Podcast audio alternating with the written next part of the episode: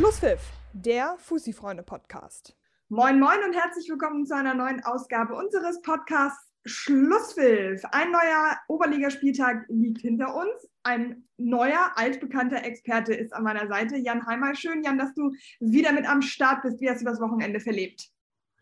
Ja, moin. Vielen lieben Dank für die Einladung, ähm, dass ich wieder dabei sein darf. Äh, das Wochenende war relativ fußballintensiv. Ich würde es mal so formulieren. Ich fürchte, es gibt bei dir kein Wochenende, das das nicht ist, richtig? Äh, erstaunlicherweise gibt es das nicht. Nee. Ja, das hat uns jetzt alle sehr überrascht, aber dann lass uns doch direkt in die Themen reinstarten. Ich würde gerne mit einem Spiel beginnen. Ich habe mit dem Ergebnis am Freitag so nicht gerechnet. Ich spreche von ETV gegen Paloma und Paloma hat mit 2 zu 0 gewonnen. War das das, was du erwartet hast? Pff, nee, also ich will jetzt keinem irgendwie zu nahe treten. Der ETV hat natürlich auch in den letzten Wochen irgendwie gezeigt, dass sie diese Spiele können. Sie haben auch ein paar Top-Teams geschlagen. Bei Paloma, ähm, den Jungs ist irgendwie immer viel zuzutrauen. Und äh, wie sage ich so schön, wenn du Kevin Lorca auf dem Platz hast, dann, dann sind drei Punkte immer möglich. Äh, äh, von daher, ja, mich hat es nicht hundertprozentig überrascht. Ähm, vor allem auch nicht zu null, hatte ich nicht mit gerechnet. Aber ähm, ja, die Truppe kann halt kicken. Ist der ETV jetzt in der Oberliga angekommen, weil die Spitzenteams sich so ein bisschen darauf auch einstellen konnten, weil man jetzt weiß, wie der ETV spielt, dass sie so ein bisschen entzaubert sind? Ich meine, es ist jetzt die zweite Niederlage in Folge. Ähm, letzte Woche beim, äh, beim TSV Sasel verloren, jetzt gegen Paloma verloren. Das sind ja Teams, die oben mitspielen. Sasel Tabellenführer. Ist der ETV so ein bisschen entzaubert? Ja, vielleicht. Ich weiß gar nicht, ob man das so formulieren kann. Ähm, sicherlich, äh, es kommt irgendwann dieser Punkt, wo auch die Euphorie, ich sag mal so ein bisschen vielleicht auch erschöpft ist, wo man aber auch die Mannschaften häufiger gesehen hat, ähm, in, einer, in, einer, in einer Gegneranalyse vor einem Spiel auch. Ähm, das machen ja auch immer mehr. Von daher sieht man so ein bisschen auch eher so den, die, die Strategie und den Ansatz. Sicherlich sind äh, Paloma und auch Sasel andere Bretter ähm, die es zu durchbohren gilt im Vergleich zu der einen oder anderen Mannschaft. Ähm, sicherlich äh, ist die Konstellation mit dem Dassendorf-Spiel beim ETV damals so gewesen, dass Dassendorf auch so ein bisschen, ja, wie soll ich das sagen, in so einer, in so einer Negativdelle irgendwie war. Ich weiß gar nicht, ob die Partie heute noch genauso ausgehen würde. Ähm, aber ja, ich würde schon sagen, dass sie angekommen sind.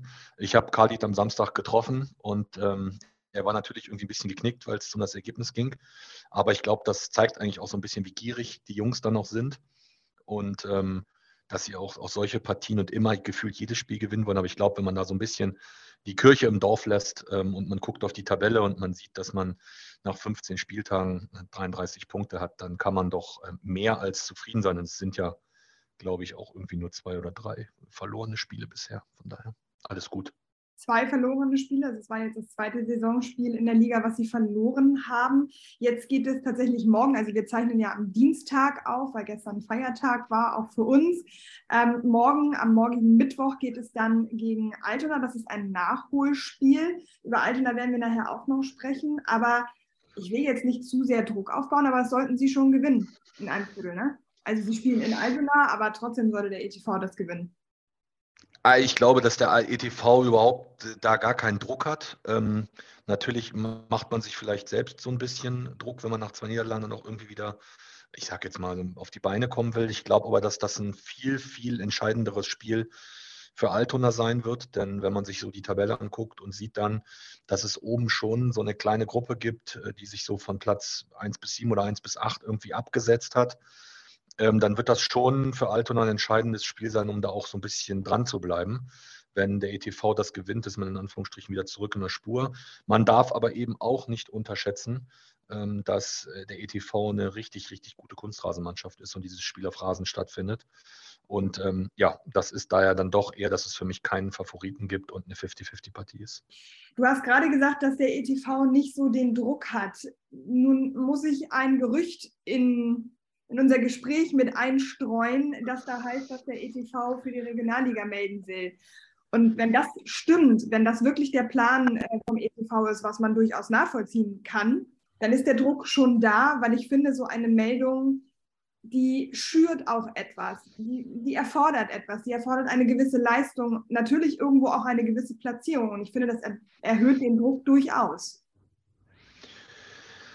Ja, das, ja, also natürlich kann man so in Anführungsstrichen denken oder so, so einen Denkansatz haben oder so eine Sichtweise haben, aber grundsätzlich ist es ja immer noch so, dass der ETV ein Aufsteiger ist und dass sich aufgrund dieses äh, richtig, richtig guten Startes, in Anführungsstrichen, dieser richtig, richtig guten ersten 15 Spieltage, vielleicht auch die Erwartungshaltung sich einfach oder beziehungsweise so ein bisschen der Blickwinkel verändert hat. Man sieht, dass man da oben mithalten kann. Ich habe dieses Gerücht auch gehört am Freitag, dass man sich damit beschäftigt und da es wohl irgendwie auch schon Gespräche bezüglich Wolfgang Mayer Sportanlage gab und man sich im Winter auch oder bis zum Winter auch was das Thema Regionalliga-Etat damit beschäftigen will und Rahmenbedingungen und etc. pp.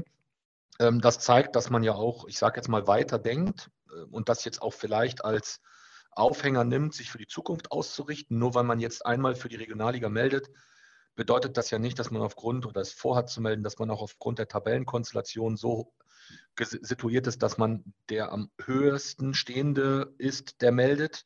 Das kommt ja auch nochmal dazu. Es tut ja am Ende des Tages auch nicht weh, aber man zeigt den Spielern auch, Jungs, hier ist was möglich. Wir wollen hier was entwickeln. Wir wollen hier was aufbauen. Hier entsteht etwas. Wir denken über den Tellerrand hinaus. Ich weiß nicht, ob das Druck aufbaut. Ich glaube, dass es bei Mannschaften wie zum Beispiel Altona oder Cordi viel, viel mehr Druck aufbauen würde, wenn die für die Regionalliga melden wollen, als das beim ETV der Fall ist. Vielleicht ist es dann auch in dem Fall vom ETV eher Motivation und Ansporn als Druck. Definitiv einfach auch natürlich Motivation und Ansporn, dass das, was sie machen, richtig gut ist und das, was sie machen, auch im Oberhaus ähm, im, im, Hamburger Amateurfußball zu Erfolg führt, zu einem guten Tabellenplatz führt, man mit Mannschaften, die da richtig Geld ausgeben, in Anführungsstrichen, mithalten kann und ähm, dass man mit diesem Weg, mit den vielen jungen Talenten, dass das der richtige Weg ist und dass, dass das am Ende des Tages auch zu, zu, zu, einem, zu einem Durchmarsch führen kann. Klar. Wenn Sie jetzt gegen äh, Altona 93 morgen spielen, dann spielen Sie am Sonntag bei Niendorf und das ist durchaus ein Topspiel. Niendorf ist ähm, aktuell Fünfter, der ETV Dritter, die beiden trennen zwei Punkte. Das sind schon entscheidende Spiele jetzt auch mit Blick auf die Spitzengruppe dort oben. Auch mit Altona, da sprechen wir gleich nochmal drüber, aber auch untereinander. Die nehmen sich da jetzt alle so ein bisschen die Punkte weg. Das, das kann schon auch ein Fingerzeig sein, wie das Ganze irgendwann mal ausgehen wird. Klar, also diese Spiele, das sind ja, das sind ja die geilsten Spiele, die du als Fußballer, aber auch als äh, Trainer, als Verantwortlicher hast, wenn du eben, was ich, als Zweiter auf den Dritten triffst, etc. pp. Der Vorteil dieser Konstellation liegt für mich aber darin, dass, ähm, dass das ja alles Spiele sind, die der ETV muss solche Spiele auf dem Papier nicht gewinnen. Sie sind ich sag mal, sie haben den Klassenerhalt sicher, es fehlen sieben Punkte. Ich würde fast sagen, dass das der Anspruch oder das Ziel auch vor der Saison war, so mindestens irgendwie die Klasse zu halten. Alles, was jetzt kommt, ist Bonus. Ähm, aber Niendorf ist halt zum Beispiel ein Gegner am, am, am Sonntag, ähm, die so ein bisschen unter dem Radar schwimmen. Sie sind total oben in Reichweite. Es sind irgendwie ein, zwei Punkte auf Platz zwei. Ähm, man, man, hat sie nicht so sehr im Fokus. Sie können zu Hause jede Mannschaft schlagen. Ähm, das sind so Spiele, ähm, das wird ein richtig interessantes Ding. Ähm, von daher sind eben Partien, wo du wirklich auch Big Points oben sammeln kannst, klar. Ich muss mich übrigens berichtigen, Mathematik und ich, wir waren noch nie die besten Freunde. Der äh, Niendorf hat 32 Punkte, der ETV 33 Punkte. Das ist nur ein Punkt Unterschied und nicht zwei. Ja, dann äh, hast du das richtig recherchiert. Steht hier sogar auf meinem Zettel. Wer lesen kann, ist klar im Vorteil und so. Egal. Lass uns weitermachen mit Fußball. Ähm, wir haben es ja gerade schon so ein bisschen angesprochen. Altona 93. Ich habe auf meinen Zettel hier geschrieben, Altona 93 und das Mittelfeld der Liga, warum der, äh, der AFC es nicht nachhaltig schafft, oben anzuklopfen. Das ist jetzt so ein bisschen zwiespältig. Also zwischen Vicky und Altona, zwischen Platz 6 und Platz 7, liegen vier Punkte. Trotzdem würde ich sagen, rein vom Gefühl her ist das nicht das, was Altona 93 vor der Saison erwartet hat und auch nicht das, was sie sich vorgestellt haben. Würdest du da mitgehen? Ich weiß nicht, was die Vorstellungen und die Erwartungen von Altona 93 sind, weil man ja äh, auch ganz klar festhalten muss, da hat sich ja nie jemand irgendwie stellvertretend für den Verein ähm, in der Presse geäußert. Also es hat ja nie jemand irgendwie gesagt, unser Ziel ist es, uns eine Saison in der Oberliga wieder zu etablieren und dann für die Regionalliga anzugreifen oder sofort wieder anzugreifen. Von daher kann ich das gar nicht beurteilen, aber ich glaube, ich glaube nicht, dass man die vielen jungen, talentierten Fußballer zusammengesammelt hat, um irgendwo um die Plätze sieben bis zehn mitzuspielen. Aber das ist ähm, die aktuelle Situation. Also ja, sie spielen, sie spielen nicht um Platz zwei, drei oder vier, sondern sie stehen auf Platz sieben und sie sind näher dran an Platz acht als an Platz sechs. Das ist die Situation. Das ist die Ist-Situation, klar. Das sind zwei, drei Siege in Folge und zack sind sie oben an Platz fünf dran. Das können zwei, drei Niederlagen in Folge sein und ruckzuck, drucke, zucke sind sie Zehnter. Das ist eben so ein bisschen das Schwierige im, im, im Mittelfeld, so das richtig bewerten und richtig beurteilen zu können. Ich habe sie dieses Jahr zweimal gesehen. Ähm, das war bei Ham United und das war zu Hause gegen den HSV 3. Da war ich ehrlich gesagt ein bisschen überrascht, ähm, wie sie gespielt haben. Ähm, und wenn man dann auch andere Ergebnisse mal liest, wo sie dann auch so gepunktet haben, das, das ist dann irgendwie, es verzerrt so ein bisschen das Bild. Ich kann die Situation da überhaupt gar nicht einschätzen, wo man da hin will, was die Ansprüche sind. Grundsätzlich, wenn man sich den Kader anguckt, ist das eine Top-5-Mannschaft normalerweise. Und da müsste ich eigentlich auch stehen. Ähm, es kommt jetzt die etwas, wie sagt man, schlechtere Jahreszeit, äh, wo es viel regnet. Äh, ich weiß nicht, wie viele Spiele äh, an der Adolf-Jäger-Kampfbahn in diesem Jahr noch stattfinden werden oder ob man die irgendwann ins nächste Jahr legt oder ob man vielleicht auch mal auf den Kunstrasen ausweicht. Von daher muss man da tatsächlich abwarten, auch was sich vielleicht noch in der Winterpause tut, um richtig einschätzen zu können, was überhaupt die Ansprüche sind. Also ich persönlich weiß nicht, was die Ansprüche von Altona 93 sind. Wenn du sagst, wenn man sich den Kader anschaut, ist das kein, keine Mannschaft fürs Mittelfeld, sondern eigentlich eine Top-5-Mannschaft. Woran liegt es dann, dass sie den Sprung in die Top 5 nicht schaffen, zumindest Stand heute?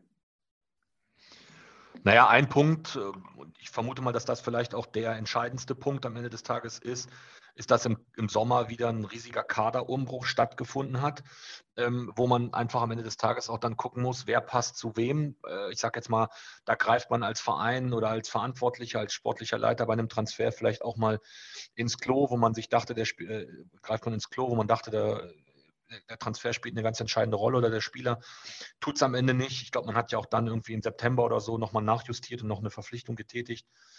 Ähm, ja, das, das ist, es ist von außen schwer zu beurteilen. Ich bin da ganz ehrlich, ich kann es nicht greifen, ähm, wo man hin will, ähm, was so das Ziel ist. Ich glaube nicht, dass es der Anspruch ist, Platz 7, um Platz 7 zu spielen oder Sechster zu sein oder zu werden. Ähm, aber es erklärt sich eben keiner oder beziehungsweise es äußert sich keiner. Ich glaube, die Pressekonferenzen sind ja auch immer so, dass dann, wenn die entscheidenden Fragen kommen, immer gefühlt so ein bisschen ausgewichen wird. Ähm, müssen wir uns in Anführungsstrichen vielleicht mit abfinden? Muss die Journalie sich mit abfinden?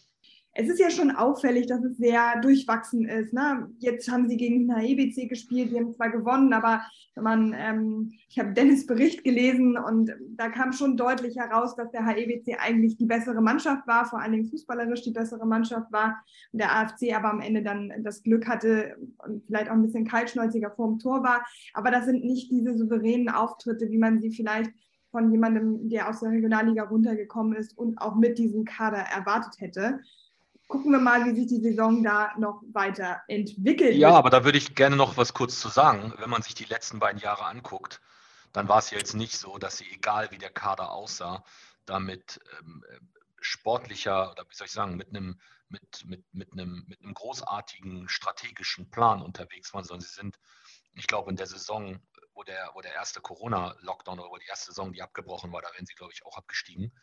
Äh, die zweite Saison, die nach Spieltag 5, 6, 7 abgebrochen wurde. Ich glaube, da wären sie auf dem Papier auch abgestiegen.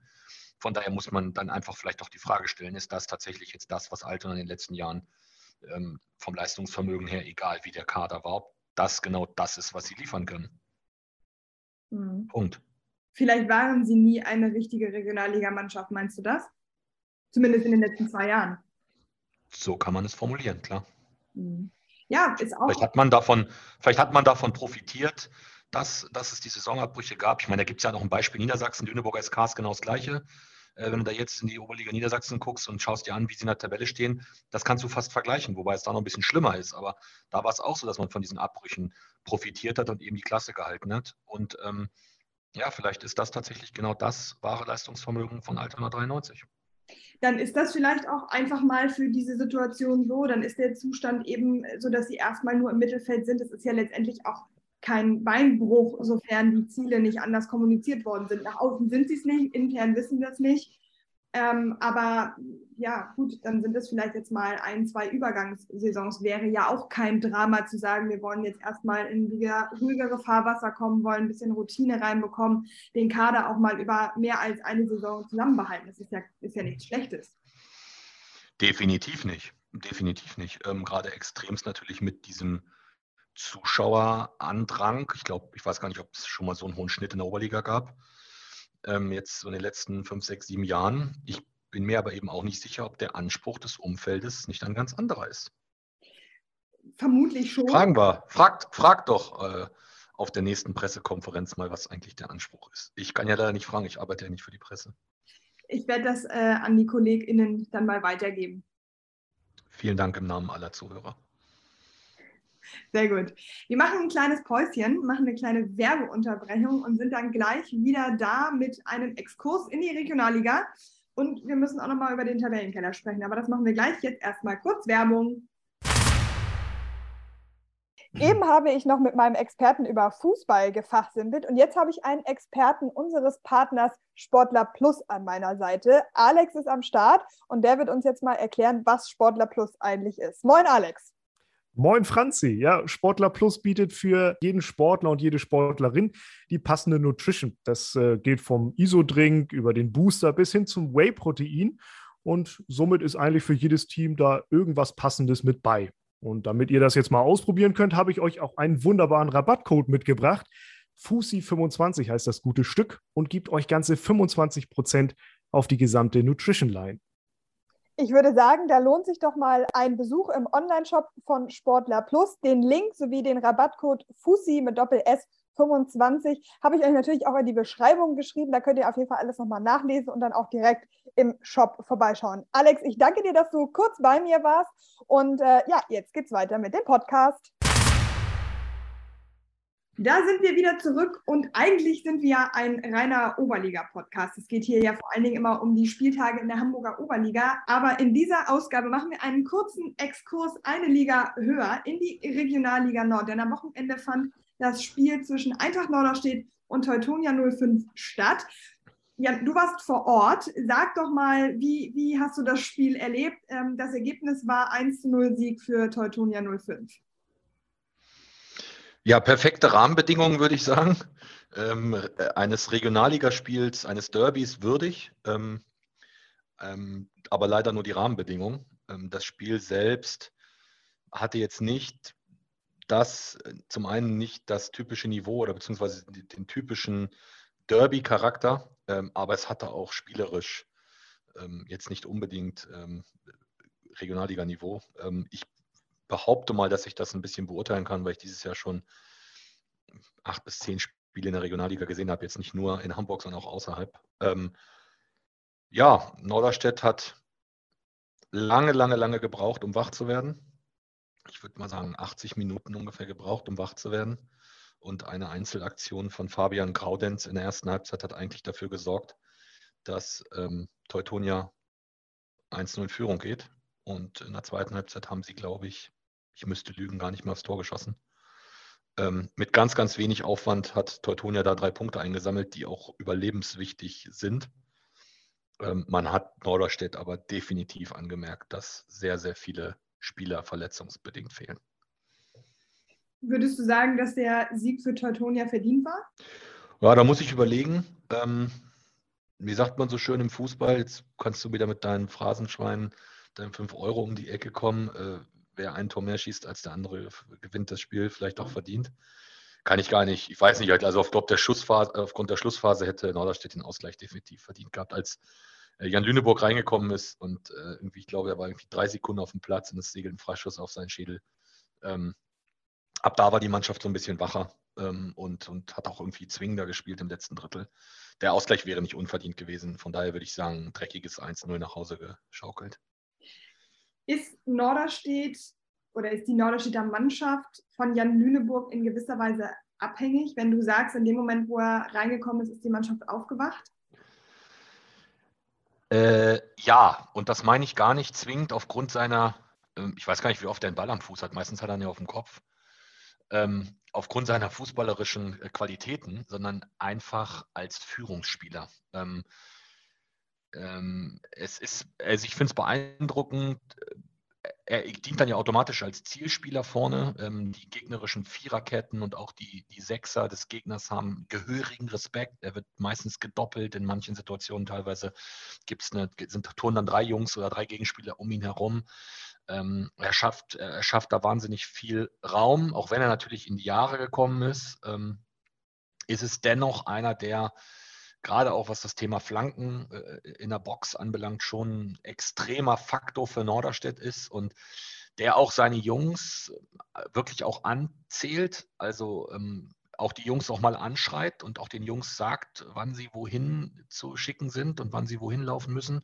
Das ist für mich schon ein großer Faktor. Also ich glaube, Norderstedt kann sehr froh sein, dass er, ich glaube, es stand ja auf der Kippe, im Sommer aber nochmal verlängert. Ich, Norderstedt kann sehr froh sein, äh, dass er nochmal verlängert hat. Und ich glaube, sie sollten auch jetzt schon anfangen, ähm, äh, Lünes Frau äh, Wellness-Gutscheine für irgendwelche Wochenenden zu schenken, dass er im Sommer nochmal verlängert, weil ich glaube, dass das ganz, ganz schwer zu ersetzen sein wird, wenn Lüne irgendwann sagt, ich mache nicht weiter oder ich höre auf. Müsste Norderstedt nicht eigentlich jetzt schon anfangen mit der Nachfolge? Also ich, ich klar, er ist irgendwie ein wichtiger, wichtiger Teil, aber ich muss doch auch jetzt schon in die Zukunft denken. Ich meine, ich sehe ja sein Alter, ich sehe auch seine Verletzungshistorie, ich sehe ja auch, dass es jetzt im Sommer schon auf der Kippe stand, wie es weitergeht. Also das ist ja, das ist ja etwas, das, das kann ich ja vorbereiten. Da kann ich ja einen Nachfolger heranzüchten. Oder stelle ich mir das so einfach vor? Das stellst du dir in der Tat so einfach vor. Ich glaube aber auch, dass, dass die Verantwortlichen in Norderstedt sich dessen bewusst sind dass das vielleicht auch nochmal eine Komponente war, mit Lüne eine Saison zu verlängern, weil man vielleicht auch den Wunschkandidaten, den vermeintlichen Wunschkandidaten vielleicht nicht bekommen hat. Ähm, das weiß ich nicht, aber man muss auch sagen, dass es diesen Typ, diesen Typ Stürmer und auch diesen Typ Charakter, die gibt es so heute in der Form nicht mehr. Also ähm, da hat sich der Fußball einfach verändert. Das wird schwierig werden. Ähm, aber ich glaube nicht, dass Norderstedt da unvorbereitet ist. Und ich kann mir auch nicht vorstellen, dass es äh, Lüne leicht, extremst leicht fallen wird, im Sommer zu sagen, so jetzt ist aber Schluss, jetzt ziehe ich es durch. Nee, aber auch der Körper kann da ja Signale geben. Und er ist ja dann auch durchaus mal häufiger verletzt und irgendwann sagt dann vielleicht auch der Körper einfach nein und das ist vorbei. Das ist ja gar nicht immer eine bewusste Entscheidung nur von einem selbst. Manchmal zwingen einen ja auch die körperlichen Umstände dazu, ohne dass ich da jetzt genaueres weiß oder ihm irgendwas unterstellen möchte. Aber auch das ist ja eine Komponente, die man nicht außer Acht lassen darf. Das kann natürlich sein, gar keine Frage. Ähm, das kann aber eines Tages nur er selbst beurteilen oder er guckt auf die Tabelle und sagt, ähm, ich möchte nicht meine Karriere beenden bei Eintracht Norderstedt als, was weiß ich, Tabellenelfter und sagt äh, mindestens ein einstelliger Tabellenplatz und sagt dann, jetzt ist der Punkt gekommen. Da können wir nicht in seinen Kopf gucken. Ich hoffe für äh, den Hamburger Amateurfußball, wo man ihn im Pokal sieht und für Eintracht Norderstedt, dass er noch eine Saison dranhängt. Mhm. Lass uns noch mal über den Gegner von Norderstedt am Wochenende sprechen, nämlich Teutonia. Da sieht die Situation deutlich weniger angenehm aus. Wobei, wenn ich mir, wenn ich die Tabelle angucke, dann trennen die zwei auch nur noch drei Punkte. Also es ist irgendwie so ein bisschen alles eng. Trotzdem läuft es in Ottensen nicht so, wie man sich das, glaube ich, in der, in, der, in der Sommerpause ausgemalt hat oder wie die Vorstellungen waren. Nee, also ich kenne die Verantwortlichen da jetzt nicht so gut. Ähm, man hat immer irgendwie das Gefühl, dass jedes Jahr 38 ähm, neue Spieler verpflichtet werden und dass das ausreicht, um irgendwie da ganz oben anzugreifen. Ähm, ich stehe dem Ganzen irgendwie ein bisschen skeptisch gegenüber. Ich bin da ganz ehrlich, wenn man irgendwie auch, ich sage jetzt mal, sieht und, und gefühlt irgendwie auch hört, was da so für Kohle verbrannt wird, dann frage ich mich eigentlich, was da so die Absicht ist. Du musst eigentlich den Ansatz ganz woanders haben. Du musst äh, gucken, dass du irgendwie erstmal eine charakterstarke Truppe hast, die zueinander passt. Ähm, das kann man vielleicht so ein bisschen mit Norderstedt vergleichen. Äh, da sind dann eben, da wird eben vielleicht auch auf ein bisschen was anderes geguckt. Da kaufe ich jetzt nicht unbedingt ähm, irgendwo einen Spieler ähm, von sonst wo aus der Regionalliga West oder aus der Regionalliga Südwest oder woher auch ein, nur weil der da mal irgendwie äh, achtmal eine Flanke äh, geschlagen hat in irgendeinem Spiel. Ähm, da fehlt so ein bisschen so die, der tatsächliche Blick fürs große Ganze. Und ich frage mich auch, warum man sich als Hamburger Regionalligist gar nicht im, mit dem Umland in Hamburg so richtig beschäftigt. Es gibt so viele gute Fußballer, äh, sowohl in der Oberliga Hamburg wie auch in der A-Jugend Regio. Äh, warum muss ich dann immer irgendwo irgendwelche Jungs verpflichten, die irgendwo hinten runterfallen? Das kostet alles unnötig Geld. Man hat eine viel, viel höhere Identifikation, wenn die Leute aus der Region kommen. Aber eben auch dieses, ja, vielleicht dieses einfach überdimensionale Denken. Ich meine, was soll ich mich denn jetzt mit irgendeinem Stadion beschäftigen oder was auch immer, wenn ich noch nicht mal in der Lage bin, aktuell sportlich dahin oder da in der Tabelle zu stehen, von dem ich die ganze Zeit rede. Ne? Also es bringt ja nichts, wenn ich, das kannst du ja auf die Oberliga Hamburg übertragen, es bringt ja nichts, wenn ich als 10., 11. oder 12. vom Aufstieg in die Regionalliga spreche. Das ist ja Hanebüchen. Und das ist etwas, was ich, ähm, was ich irgendwie nicht verstehe. Man trainiert gefühlt, man hat jeden Tag dreimal Training. Ähm, wenn man so dem Instagram-Account oder dem Facebook-Account da irgendwie folgt. Ähm, aber gefühlt ist das immer auf einem anderen Sportplatz. Man hat kein richtiges Zuhause. man spielt bei Wiki ja, das ist alles irgendwie so nichts Halbes und nichts Ganzes. Da schaffe ich doch erstmal lieber die Basis, das Fundament, habe eine geile Anlage irgendwo, ähm, wo auch immer, oder, oder habe ein festes Zuhause und lege dann sportlich die Basis, eben aber auch über die charakterliche Schiene. Ja, das, da tue ich mir irgendwie schwer mit. Und wenn man sich dann die Herrschaften anguckt, wie sie Zigarre rauchend am Spielfeldrand stehen, ähm, wie sagt die Jugend heutzutage, wow, sehr schön, nochmal die Jugend mit reingeholt, finde ich, finde ich wunderbar. Glaubst du denn, dass Teutonia am Ende die Klasse halten wird? Ich meine, sie sind, auch wenn man das vielleicht in Ottensen an der Kreuzkirche nicht so gerne hört, ähm, wo sie ja eigentlich mal zu Hause waren. Ich weiß gar nicht, ob man das noch so sagen darf, weil sie spielen da ja gar nicht mehr. Ähm, sie sind trotzdem unten im Keller drin. Sie haben jetzt mit den drei Punkten gegen Norderstedt echt ein bisschen, ein bisschen Abstand äh, zu den Abstiegsplätzen schaffen können, aber es sind am Ende auch nur drei Punkte und das geht ja bekanntermaßen auch relativ schnell. Glaubst du, sie halten die Klasse? Das kann ich ehrlich gesagt gar nicht einschätzen, weil es da unten wirklich extremst eng ist. Auch Mannschaften, die einen anderen Anspruch haben, sei es Havel, sei es Absteiger, sei es die zweite äh, von St. Pauli, sei es Atlas äh, Delmenhorst, auch die zweite von Holstein Kiel, hat sicherlich einen anderen Anspruch nach der grandiosen letzten Saison. Ähm, ich glaube schon, dass irgendwie so gefühlt ab Platz 9, da wo aktuell Norderstedt steht oder vielleicht auch noch Phoenix, die kann man vielleicht auch noch, wenn ihnen mal so einen kleinen Negativstrudel kommt, dann wird das ein riesiger, wahnsinniger Abstiegskampf. Ich glaube, der einzige, der für mich definitiv absteigt, sind die Kickers aus Emden. Ähm, das wird ein richtig heißer Tanz und ich habe es irgendwie so, äh, ich sag mal, im Urin, dass im Winter wieder irgendwelche abgehalfterten Ex-Profis äh, eingekauft werden und man sich gefühlt irgendwie kurz vor Toreschluss dann irgendwie rettet. Ich glaube aber auch, dass es irgendwann auch mal Zeit wird, daraus einfach zu lernen. Ich meine, wenn man sich anguckt, wenn ihr einen Spielbericht bei äh, Facebook postet ähm, zu Spielen von Teutonia, ähm, da ist es ja schon auch so, dass da sehr, sehr viel Teutonia-Bashing stattfindet und äh, viele zerreißen sich da das Maul und ich sage es mal so ganz offen, das hat man sich irgendwie auch erarbeitet, dass die Leute da so drauf antworten. Und ich glaube, dass einfach, man muss einfach gucken, dass man da irgendwie die Kurve bekommt. Also ich würde mir zum Beispiel auch einen Hamburger Trainer äh, bei Teutonia wünschen und nicht immer jemanden, der von außerhalb kommt. Ich glaube, im Sommer waren sie irgendwie mit Patrick Helmes da irgendwie äh, eng im Austausch. Den habe ich jetzt irgendwie bei zwei Spielen auf der Tribüne gesehen. Sobald irgendwie die Ergebnisse nicht stimmen, äh, ich glaube, der, der Bergen hat, glaube ich, irgendwie einen Zweijahresvertrag, deswegen tun sie sich auch, glaube ich, schwer, da irgendwie zu handeln. Ähm, sie hinken den Ansprüchen extremst hinterher und ich frage mich, wann kommt der Punkt, wo man aus dieser ganzen Geldverbrennungsmaschinerie mal irgendwie seine, seine Konsequenzen zieht und auch mal einfach ähm, ja, lernt, vor allem lernen wäre da ganz gut. Welcher Hamburger Trainer schwebt dir denn da so vor?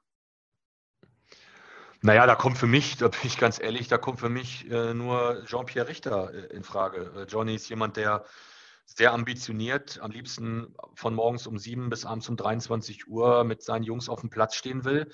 Ähm, Teutonia hat jetzt in der Konstellation eine sehr junge, teilweise auch wirklich äh, talentierte Spieler ähm, in diesem Kader. Ich glaube schon, dass Johnny da jemand ist, der ähm, der, der da der Richtige, der da der Richtige ist und dass er absolut äh, passen, äh, passen kann. Und ähm, die Frage ist natürlich, äh, ist das überhaupt heutzutage noch Teutonia-like, wenn man, ich sage jetzt mal in Anführungsstrichen, einen ganz normalen Trainer holt?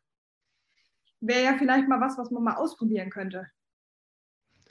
Ausprobiert hat man in den letzten Jahren genug. Gefühlt waren das irgendwie 120 Spieler, die in sechs Transferperioden ähm, irgendwie äh, gekauft, in Anführungsstrichen verpflichtet wurden.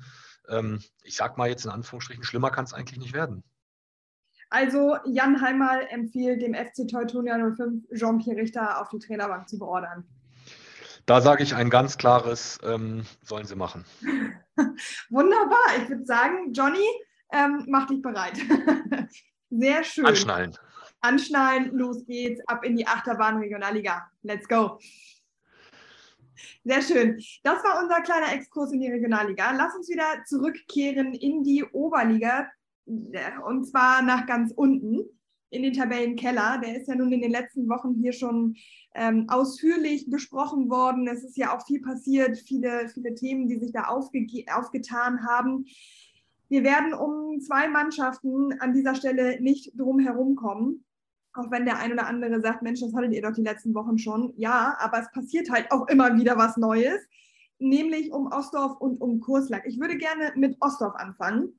Da ist ja unter der Woche äh, bekannt äh, geworden, dass Philipp Obloch kein Trainer mehr ist und dass ähm, ja, drei, ich, ich nenne sie mal alte Hasen, alte Ostdorfer Urgesteine, wobei alt da auch echt ein bisschen despektierlich ist, ähm, die werden übernehmen. Und zwar Bennett Krause, Torben Krause und Antonio Ude. Als du von den drei Namen gelesen hast, was waren deine ersten Gedanken?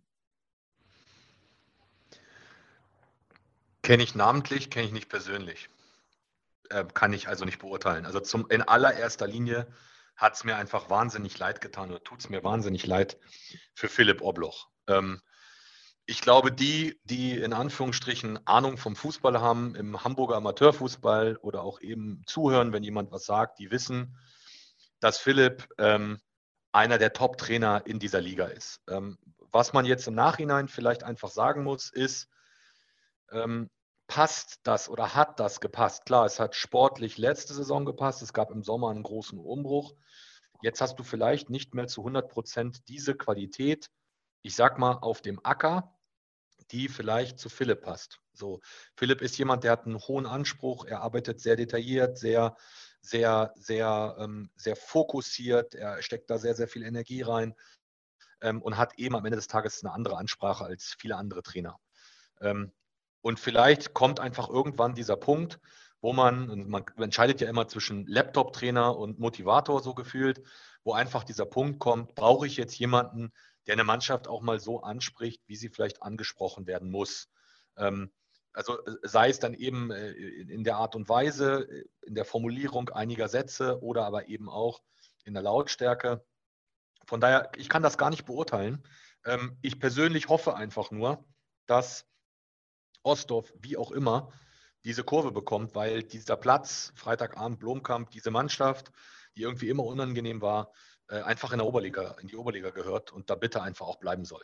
Ähm, von daher hoffe ich, dass die, die Krauses und, und ich glaube, Ude ist der Dritte im Bunde, äh, dass die Jungs die Truppe so anpacken, äh, dass das freitagsabends vielleicht wieder eine Festung wird und zum Beispiel der Heimsieg gegen Cordy, auch wenn er noch unter Philipp stattgefunden hat, keine Eintagsfliege bleibt. Also ich glaube, was, was wir über äh, die beiden Krauses und Antonio Ude sagen können, die leben den Blumenkampf. Also die, die sind Ostdorf-DNA und ich glaube, das ist etwas, was, was Ostdorf jetzt braucht. Das haben sie ja schon gesagt, dass sie eben genau das auch wieder herauskitzeln wollen, dass die Gegner keinen Bock auf Ostdorf haben, dass sie Freitagabend Kunstrasen am Blumenkampf, dass sie da nicht hinwollen, weil es eben eine Festung ist. Und ich glaube, das ist letztendlich der, der Schlüssel. Am Ende des Tages sind es bereits fünf Punkte Rückstand auf Platz 15 der ja vielleicht aber auch gar nicht reicht. Wer weiß, ob St. Pauli 2 absteigt, ob Teutonia runtergeht oder sogar beide. Also müsste man eigentlich Platz 14 erreichen. Das ist äh, dann noch weiter weg, nämlich sieben Punkte. Also ich will jetzt nicht unken, aber das ist schon auch ein Brett. Ja, dass das nicht einfach wird, das ist, glaube ich, den drei Beteiligten klar. Ähm, am Ende des Tages musst du irgendwie auch als Verein irgendwann gucken, wann, wann setze ich einen neuen Impuls. Und ähm, man hat sich jetzt dafür entschieden. Ähm, natürlich wird sich das Ganze irgendwie auch dann in Ergebnissen äh, bewerten lassen oder messbarer machen. Ähm, natürlich ist der Abstand äh, nicht, nicht gering, ähm, aber da unten sind auch eben, das ist ja dieses Jahr in der normalen Liga nicht so im Vergleich wie letztes Jahr eben auch etwas anderes. Da schlägt, da kann unten jeder jeden schlagen. Ich würde mal sagen, so die Plätze 9 bis, 9 bis 19, so die letzten 10 Plätze, 11 Plätze in der Tabelle das sind so die, die, die, die da auch direkt sich gegenseitig die Punkte wegnehmen werden und wo auch wirklich jede Partie gefühlt eine 50-50-Partie ist. Und wer weiß, was sich im Winter dann noch tut. Ich glaube, es sind jetzt noch fünf Spiele oder vielleicht auch noch sechs Spiele. Ich habe jetzt den Spielplan nicht im Blick, wo man vielleicht noch fünf bis sieben, fünf bis acht Punkte holen kann und dann kannst du im Winter neu justieren. Dann haben sie mit der Mannschaft eine gesamte Vorbereitung im Winter, ähm, können sie die Mannschaft ein bisschen anders ausrichten und dann wird in der Rückrunde angegriffen. Mhm. Lass uns noch über den Tabellenletzten sprechen. Kurslack, da sieht die Situation ehrlicherweise, obwohl sie punktgleich sind, noch schlimmer aus. Ich meine, wir sprechen über 52 Gegentore. Wir sprechen darüber, kein Trainer im Amt. Das ist ja immer noch die Interimslösung dort. Und jetzt werden Gerüchte laut, dass auch Mirma Bachi, der Ligamanager, hingeschmissen haben soll und auch weg sein soll. Also ist das schon der Abstieg? Ich meine, sie haben 3, äh, 3 zu 1 gegen Tura geführt und haben am Ende trotzdem nur 3-3 gespielt. Das, also, äh, die Situation empfinde ich als Außenstehender als noch schwieriger. Definitiv. Also da, da brauchen wir gar nicht drum herum reden. Ich habe sogar, als ich irgendwie Kontakt hatte zu äh, Tura oder Koslak-Spielern, auch noch gehört, dass selbst in der nach dem 3-3 äh, der, der Giese, der Keeper von Kurslack, noch ein 100% herausgefischt hat. Das heißt also auch, da wäre das 4 zu 3 von Tura Haxheide noch möglich gewesen nach einer 3-1-Führung äh, durch Kurslack.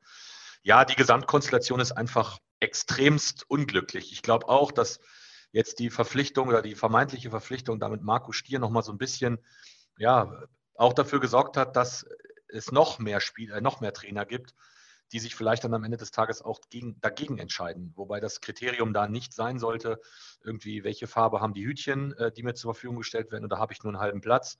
Es gibt genug Oberligisten, wenn ich nach Sasel, Paloma, HEBC gucke, die trainieren auf einem halben Platz. Das darf am Ende des Tages nicht das Argument sein, wenn man da, wenn man da, ähm, da arbeiten möchte, da arbeiten will. Aber die schwierige Frage, die man sich jetzt natürlich stellen muss, ich habe das mit mit Robert Mima-Bachi auch gehört. Ähm, und das ist auch wohl von Vereinsseite erfolgt, ähm, dass, dass man sich dort getrennt hat ähm, und nicht von seiner Seite. Ähm, da muss man ganz einfach die Frage stellen, wo willst du jetzt hin? Also vielleicht ist es in gewissen Konstellationen auch einfach besser, dass man dann auch einfach sagt, pass auf, ähm, wir, wir schauen jetzt tatsächlich, dass wir uns ein bisschen konsolidieren. Ähm, ich glaube, dass es da ja auch im Sommer das ein oder andere finanzielle Thema gab. Manchmal tut ein Abstieg vielleicht ja auch mal gut, dass man sich nochmal neu sammelt ähm, in der Landesliga. Ähm, ich weiß nicht, ob man gewillt ist, jetzt im Winter großartig und ob man es überhaupt kann, da irgendwie die Schatulle aufzumachen und dann noch Spieler einzukaufen. Ich habe das Gefühl, dass da eher eine Handvoll Spieler jetzt im Winter noch das Weite suchen will und das Weite suchen werden. Und dann wird es noch schwieriger. Aber am Ende des Tages musst du erstmal die Frage stellen, wer äh, leitet oder wer lenkt dieses Schiff jetzt überhaupt hier? Für mich ist da gerade kein Trainer irgendwie in, in, in, in, wie soll ich sagen, in Sichtweite, wo ich jetzt sage, dem, dem traue ich das zu. Da passt das, außer man holt jetzt vielleicht jemanden mit Stallgeruch, der vielleicht auch ein paar Jahre das Trikot von Koslak getragen hat und gar nicht so weit entfernt irgendwie arbeitet bei einem anderen Verein. Ähm, da kann man natürlich diesen Weg wählen. Du musst dann eben gucken, wo geht die Reise hin. Also ich glaube schon, dass du vor Weihnachten bei, in Kurslack noch weißt, ob du äh, für die kommende Saison Landesliga planen kannst oder Oberliga, weil 50 Gegentore oder 52 in 16 Spielen, ähm, es sind am Ende sind es 36 Spieltage, es sind noch 20 Spiele zu gehen. Da will ich gar nicht wissen, wie das Torverhältnis aussieht. Absolut. Ich würde gerne noch auf eine Sache eingehen, die du gerade so im, im, Nebensatz hast fallen lassen. Da sollte nicht entscheidend sein, welche Farbe die Hütchen haben und ob ich einen halben oder einen ganzen Platz zur Verfügung habe. Ähm, du bist ja nun selber auch Trainer. Findest du, dass Marco Stier die Aufgabe trotzdem hätte antreten sollen, auch wenn er nur einen halben Platz zur Verfügung hat? Glaubst du, dass er das vielleicht ja. vorher Okay. also ich sage ja. Ich sage ich sag ja und ich, also ich, ich, ich habe jetzt Marco eine ganze Weile nicht gesehen. Wir haben uns persönlich nicht gesprochen seit seinem Aus bei BU. Ähm, ich glaube dennoch, dass das gepasst hätte. Ähm, und zwar, das hätte vor allem auf einer Ebene gepasst, ähm, unabhängig jetzt von, von, von sportlich-inhaltlichen Themen. Marco ist jemand, der vorweg marschiert. Der, ähm, der stellt sich auch negativen Dingen, der pfeift seine Leute aber auch wirklich zusammen, wenn nicht das passiert, was er haben will und nicht das abgeliefert wird, was er haben will. Ich glaube, dass auf Motivationsebene und das, was man so aus der Mannschaft gehört hat, viele haben sich darauf auch gefreut, weil da auch Marco einfach jemand ist, der, der vorweg marschiert, der die Verantwortung nach außen übernimmt, der sich ähm, da auch stellt, so, der aber auch von den Spielern gewisse Dinge verlangt und erwartet. Ähm, und da sicherlich auch genug Feuer in der Kabine gewesen wäre, dass die Jungs, ich sag jetzt mal, in die Richtung laufen, die, die, die, Marco, die Marco vorgibt. Ähm, sicherlich, und das wäre die große Herausforderung für Marco einfach gewesen, er hat äh, bei BU die Möglichkeit gehabt, als er die, bevor die Mannschaft übernommen hat, den Kader sich so zusammenzustellen, äh, wie, er das, wie er das wollte, so in, möglich, in, in Möglichkeit der, der Rahmenbedingungen. So, und das wäre halt jetzt, zum jetzigen Zeitpunkt, nicht mehr möglich gewesen. Das heißt, du hast bis Winter fünf, sechs Spiele, in denen du in Anführungsstrichen schon performen musst. Zum einen Punkte sammeln, zum anderen aber auch so performen musst, dass du interessant für mögliche Neuverpflichtungen im Winter bist, dass dieser Spieler, der potenzielle Spieler eben sieht, alles klar, da tut sich was, so Stier hat da nochmal irgendwie allen den Arsch aufgerissen und das läuft, deswegen schließe ich mich jetzt kurz Lack an. Von daher glaube ich schon, ähm, Marco ist da natürlich aus der Zeit bei BU extremst verwöhnt, was so Infrastrukturelles anbelangt, da immer einen ganzen Platz zu haben, gefühlt viermal die Woche, wenn er will. Ähm, das ist aber auch, und ähm, das hatte ich auch irgendwo auf dem einen oder anderen Sportplatz und auch, glaube ich, hier im Podcast gehört, das hat dann nichts mit Oberliga-Rahmenbedingungen zu tun, ob man dem Ganzen gerecht wird oder nicht, sondern am Ende des Tages gibt es in einem Verein immer mehrere Mannschaften, es gibt mehrere Herrenmannschaften, man kriegt es logistisch nicht immer hin, ähm, und da fehlen ja auch innerhalb des Vereins dann auch die Argumente, wenn die Oberliga, äh, wenn die erste Mannschaft in der Oberliga am letzten Platz rumklappert, einer fünften Herren zu sagen, ey, ihr dürft jetzt hier nicht mehr auf dem Platz. So, da musst du gucken, das sind auch Mitglieder, die haben auch ihr Recht auf äh, das Ganze. Von daher, ich habe das eben schon gesagt, es gibt genug Vereine, mir sind jetzt nur HEBC, Paloma, auch Sasel bekannt, die auf dem halben Platz trainieren. Da gibt es sicherlich noch den einen oder anderen, der das auch nur hat. Von daher kann ich das nicht geltend lassen als Grund, warum man dann sagt, ich habe mich dagegen entschieden. Wenn das so ist, ist das ein gutes Recht. Für mich persönlich ähm, ist das etwas, wo ich sage, lasse ich nicht gelten. Man kann sich ja gerne mal mit, mit Ösi Kotschadal unterhalten, wenn aus seinem 30-Mann-Kader 25 da sind und der hat einen halben Platz. Ähm, hurra, möchte ich auch nicht mit ihm tauschen. Und er kriegt es äh, hin. Ist bei Marius Nitsch, bei Paloma das gleiche. Und ich meine, Danny Zankel hat da auch mal irgendwie was erzählt in Sasel, dass er zeitgleich mit der zweiten irgendwie trainiert. Ähm, das ist halt einfach so, weil kein Verein hat irgendwie acht Sportplätze ähm, und kann da jedem 24-7 einen eigenen Acker zur Verfügung stellen. Von daher, ich glaube äh, abschließend, es hätte gepasst, wenn Marco da ein Auge zugedrückt hätte und gesagt hätte, so die Rahmenbildung oder der Platz ist mir egal. Ich weiß auch, dass er finanziell erhebliche Abstriche gemacht hat, äh, um diesen Job dort zu bekommen. Und er hätte sicherlich auch noch mal den einen oder anderen, vielleicht auch Ex-Barmbecker dazu bewegt, irgendwie in Kurs Lack anzuheuern ab dem Winter. Das wäre durchaus spannend gewesen, auch wenn das natürlich eine Riesenaufgabe gewesen wäre, aber eben am Ende des Tages auch eine Riesenchance. Aber wie sagt man so schön, wäre, wäre Fahrradkette. Es ist nicht. Er hat äh, hingeschmissen, bevor er überhaupt angefangen hat. Nun steht Kurslack dort unten auf, auf dem letzten Platz. Zehn Punkte, sieben Punkte Rückstand, ähm, 52 äh, Gegentore. Also die Situation ist alles andere als rosig. Und wer dann dort das Traineramt übernimmt, steht auch in den Sternen. Das werden wir heute auch nicht mehr lösen. Aber ich bin mir sicher, sobald du Gerüchte hörst, äh, wirst du sie natürlich hier sagen. Wir können ja auch jetzt Gerüchte streuen. Was, das können wir ja einfach mal, wir können ja einfach mal in den Raum werfen. Ähm, was ist denn mit einem Jan Philipp Rose, äh, zum Beispiel, der auf dem Markt ist, der, soweit ich weiß, auch immer wieder Kontakt zu dem einen oder anderen Oberligisten hatte? Das wäre jetzt vielleicht nicht der Stallgeruch, aber das wäre jemand, der im Sommer letzten Jahres gesagt hat, im Sommer diesen Jahres gesagt hat, so, ich möchte den nächsten Schritt machen. Das ist sicherlich sein Anspruch, ist vielleicht nicht der letzte Tabellenplatz, aber, oder beziehungsweise eine Mannschaft auf dem letzten Tabellenplatz, aber auch das kann man wieder als Chance sehen. Ähm, was ist mit Daniel Andrade vom SVNA?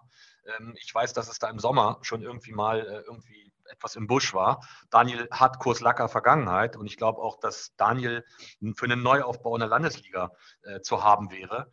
Ähm, ja, und da gibt es noch den einen oder anderen, der auch auf dem Markt ist. Ne? Ich glaube, Ralf Keinsberger steht auf jedem Sportplatz ähm, irgendwo hier in der Region und hat Bock auf eine neue Tätigkeit. Äh, vielleicht ist Ralf derjenige, der gut nach Kurs Lack passt. Ähm, ich weiß es nicht. Von daher haben wir jetzt mal drei Namen in den Ring geworfen. Ähm, ich kenne jetzt die Vorstände äh, bei Kurslack nicht. Ähm, go for it. Also ich würde sagen, ein bisschen Auswahl ist durchaus da. Auswahl ist da. Es gibt äh, immer jemanden, sich da vorne an die Seitenlinie stellt und ähm, von links nach rechts zeigt und ein paar Sachen von draußen reinruft. Ich würde sagen, äh, das wäre auf jeden Fall eine Herausforderung, der man sich aber vielleicht dann auch gerne stellt, weil man eben auch ja, viel zu gewinnen hätte, wenn man es schaffen würde. Insofern ähm, glaube ich nur, dass da eine, eine, schnelle Lösung her muss. Ich glaube nicht, dass Kurslack jetzt noch drei oder vier Wochen Zeit hat, um dann noch die Trendwende heraufzubeschwören.